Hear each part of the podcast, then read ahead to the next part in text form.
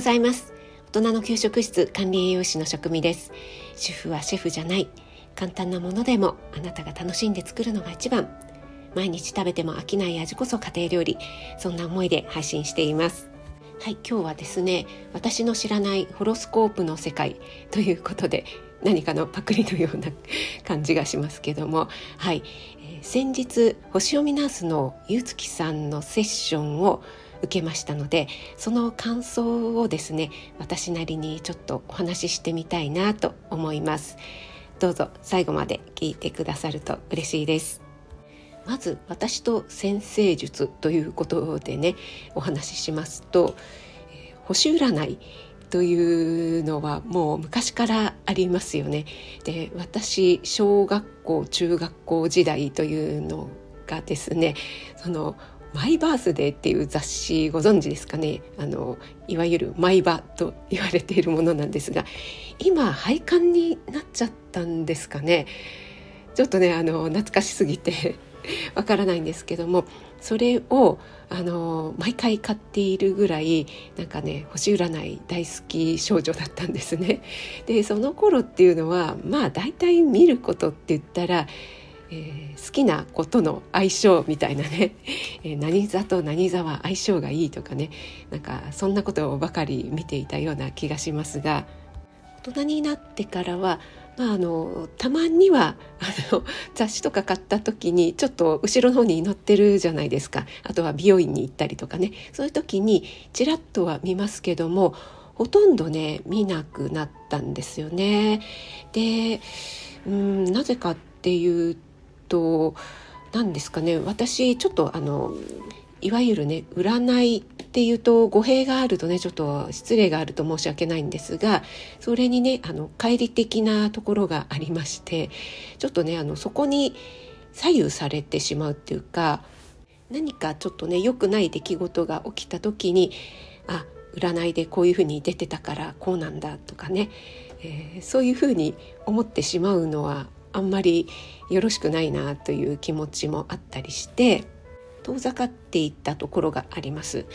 でこのねスタイフを始めてから数人それからねトイロキャラ持って生まれた才能の種を輝かせるということでね、えー、そういったものは見ていただいたりしておなるほどななんていうふうにね、えー、感じているところはあるあったんですけどもこのホロスコープの世界っていうのは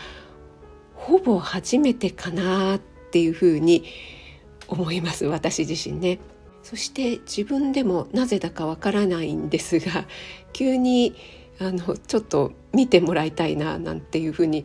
降りてきたって言ったら あれですけどもねあの急に思い立ったんですね私こういうことがたまにあるんですがでその時にこうパッと頭に浮かんだのが星読みナースのゆうつきさんで私はゆうつきさんのことをずっとフォローはさせていただいてはいたんですが正直あのそんなにお互いにあの交流がないというかあのいつも聞いてるとかコメントするとかね、えー、そんなことはなかったんですがなぜでしょうね？なんかあの急にゆうつきさんに頼もうみたいにこれね不思議なんですけど私がね昨年5月にね「リンゴは進化する」という初の Kindle 本を出したんですがその時もですねウォーキングをしていたら急にあのつくしさんにキャッチコピー頼もうってなんか急に思い浮かんだんですよね。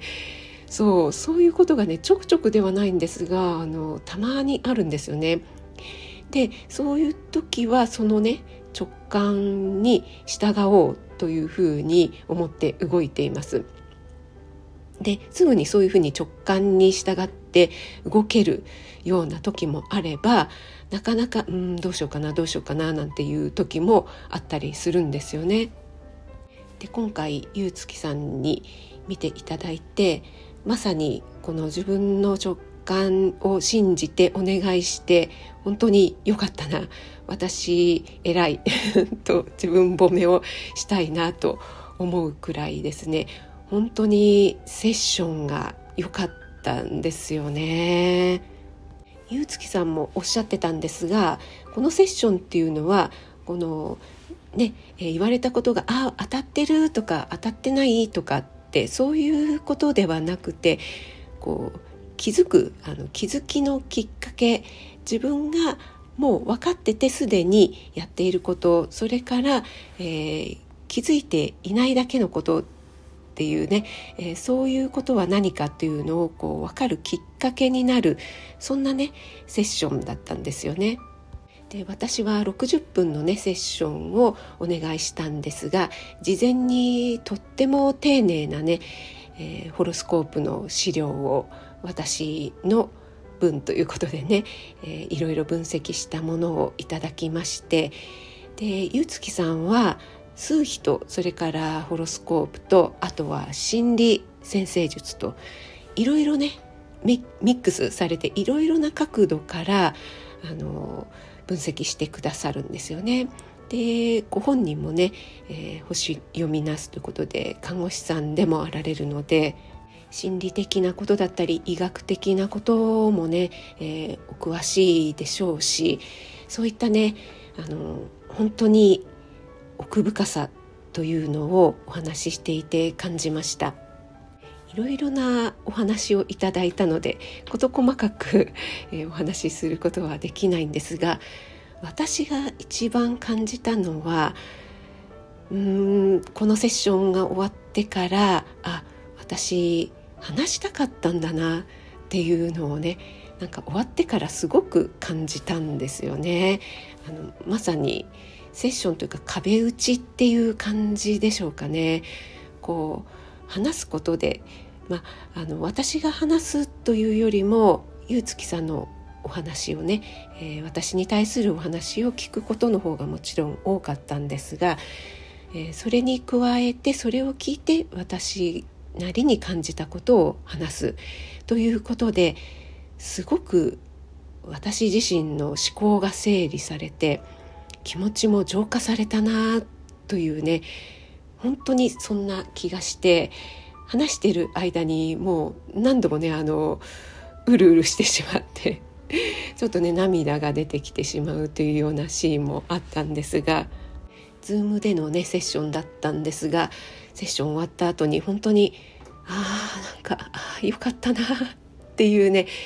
えー、そんな気持ちに浸れたんですよね。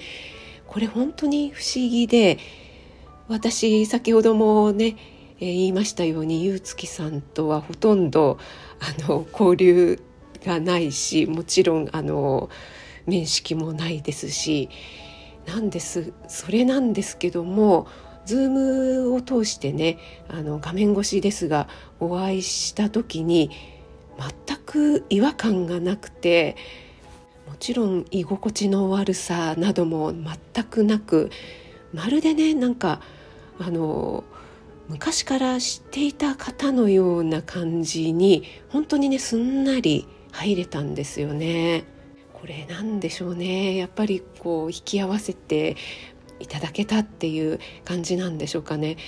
私意外とですねあのこう見えてっていうか人見知りなところがねありますので結構ね大勢の場所は苦手だし初めての方とかだとちょっとこう居心地が悪いなみたいな なんかお尻がもぞもぞしちゃうっていうかなんとなくこう作り笑顔をしてその場をこうしのぐみたいなこともねあるんですよね。そういったのが一切なかったので本当にこれ忖度抜きにね居心地のいい時間でした。これはね私あくまでも個人的なゆうつきさんに対する感想なので皆さんが当てはまるかどうかというのは分かりませんけども私はそのように思いました。というね、えー、感想をお話しさせていただきたいと思います。そしてね、えー、やっぱりその感じるっていうことをこの直感力っていうんですかね。そういうのを本当に信じて動いてくださいって言われましたのでこれ前にも言われたことがあるような気がします。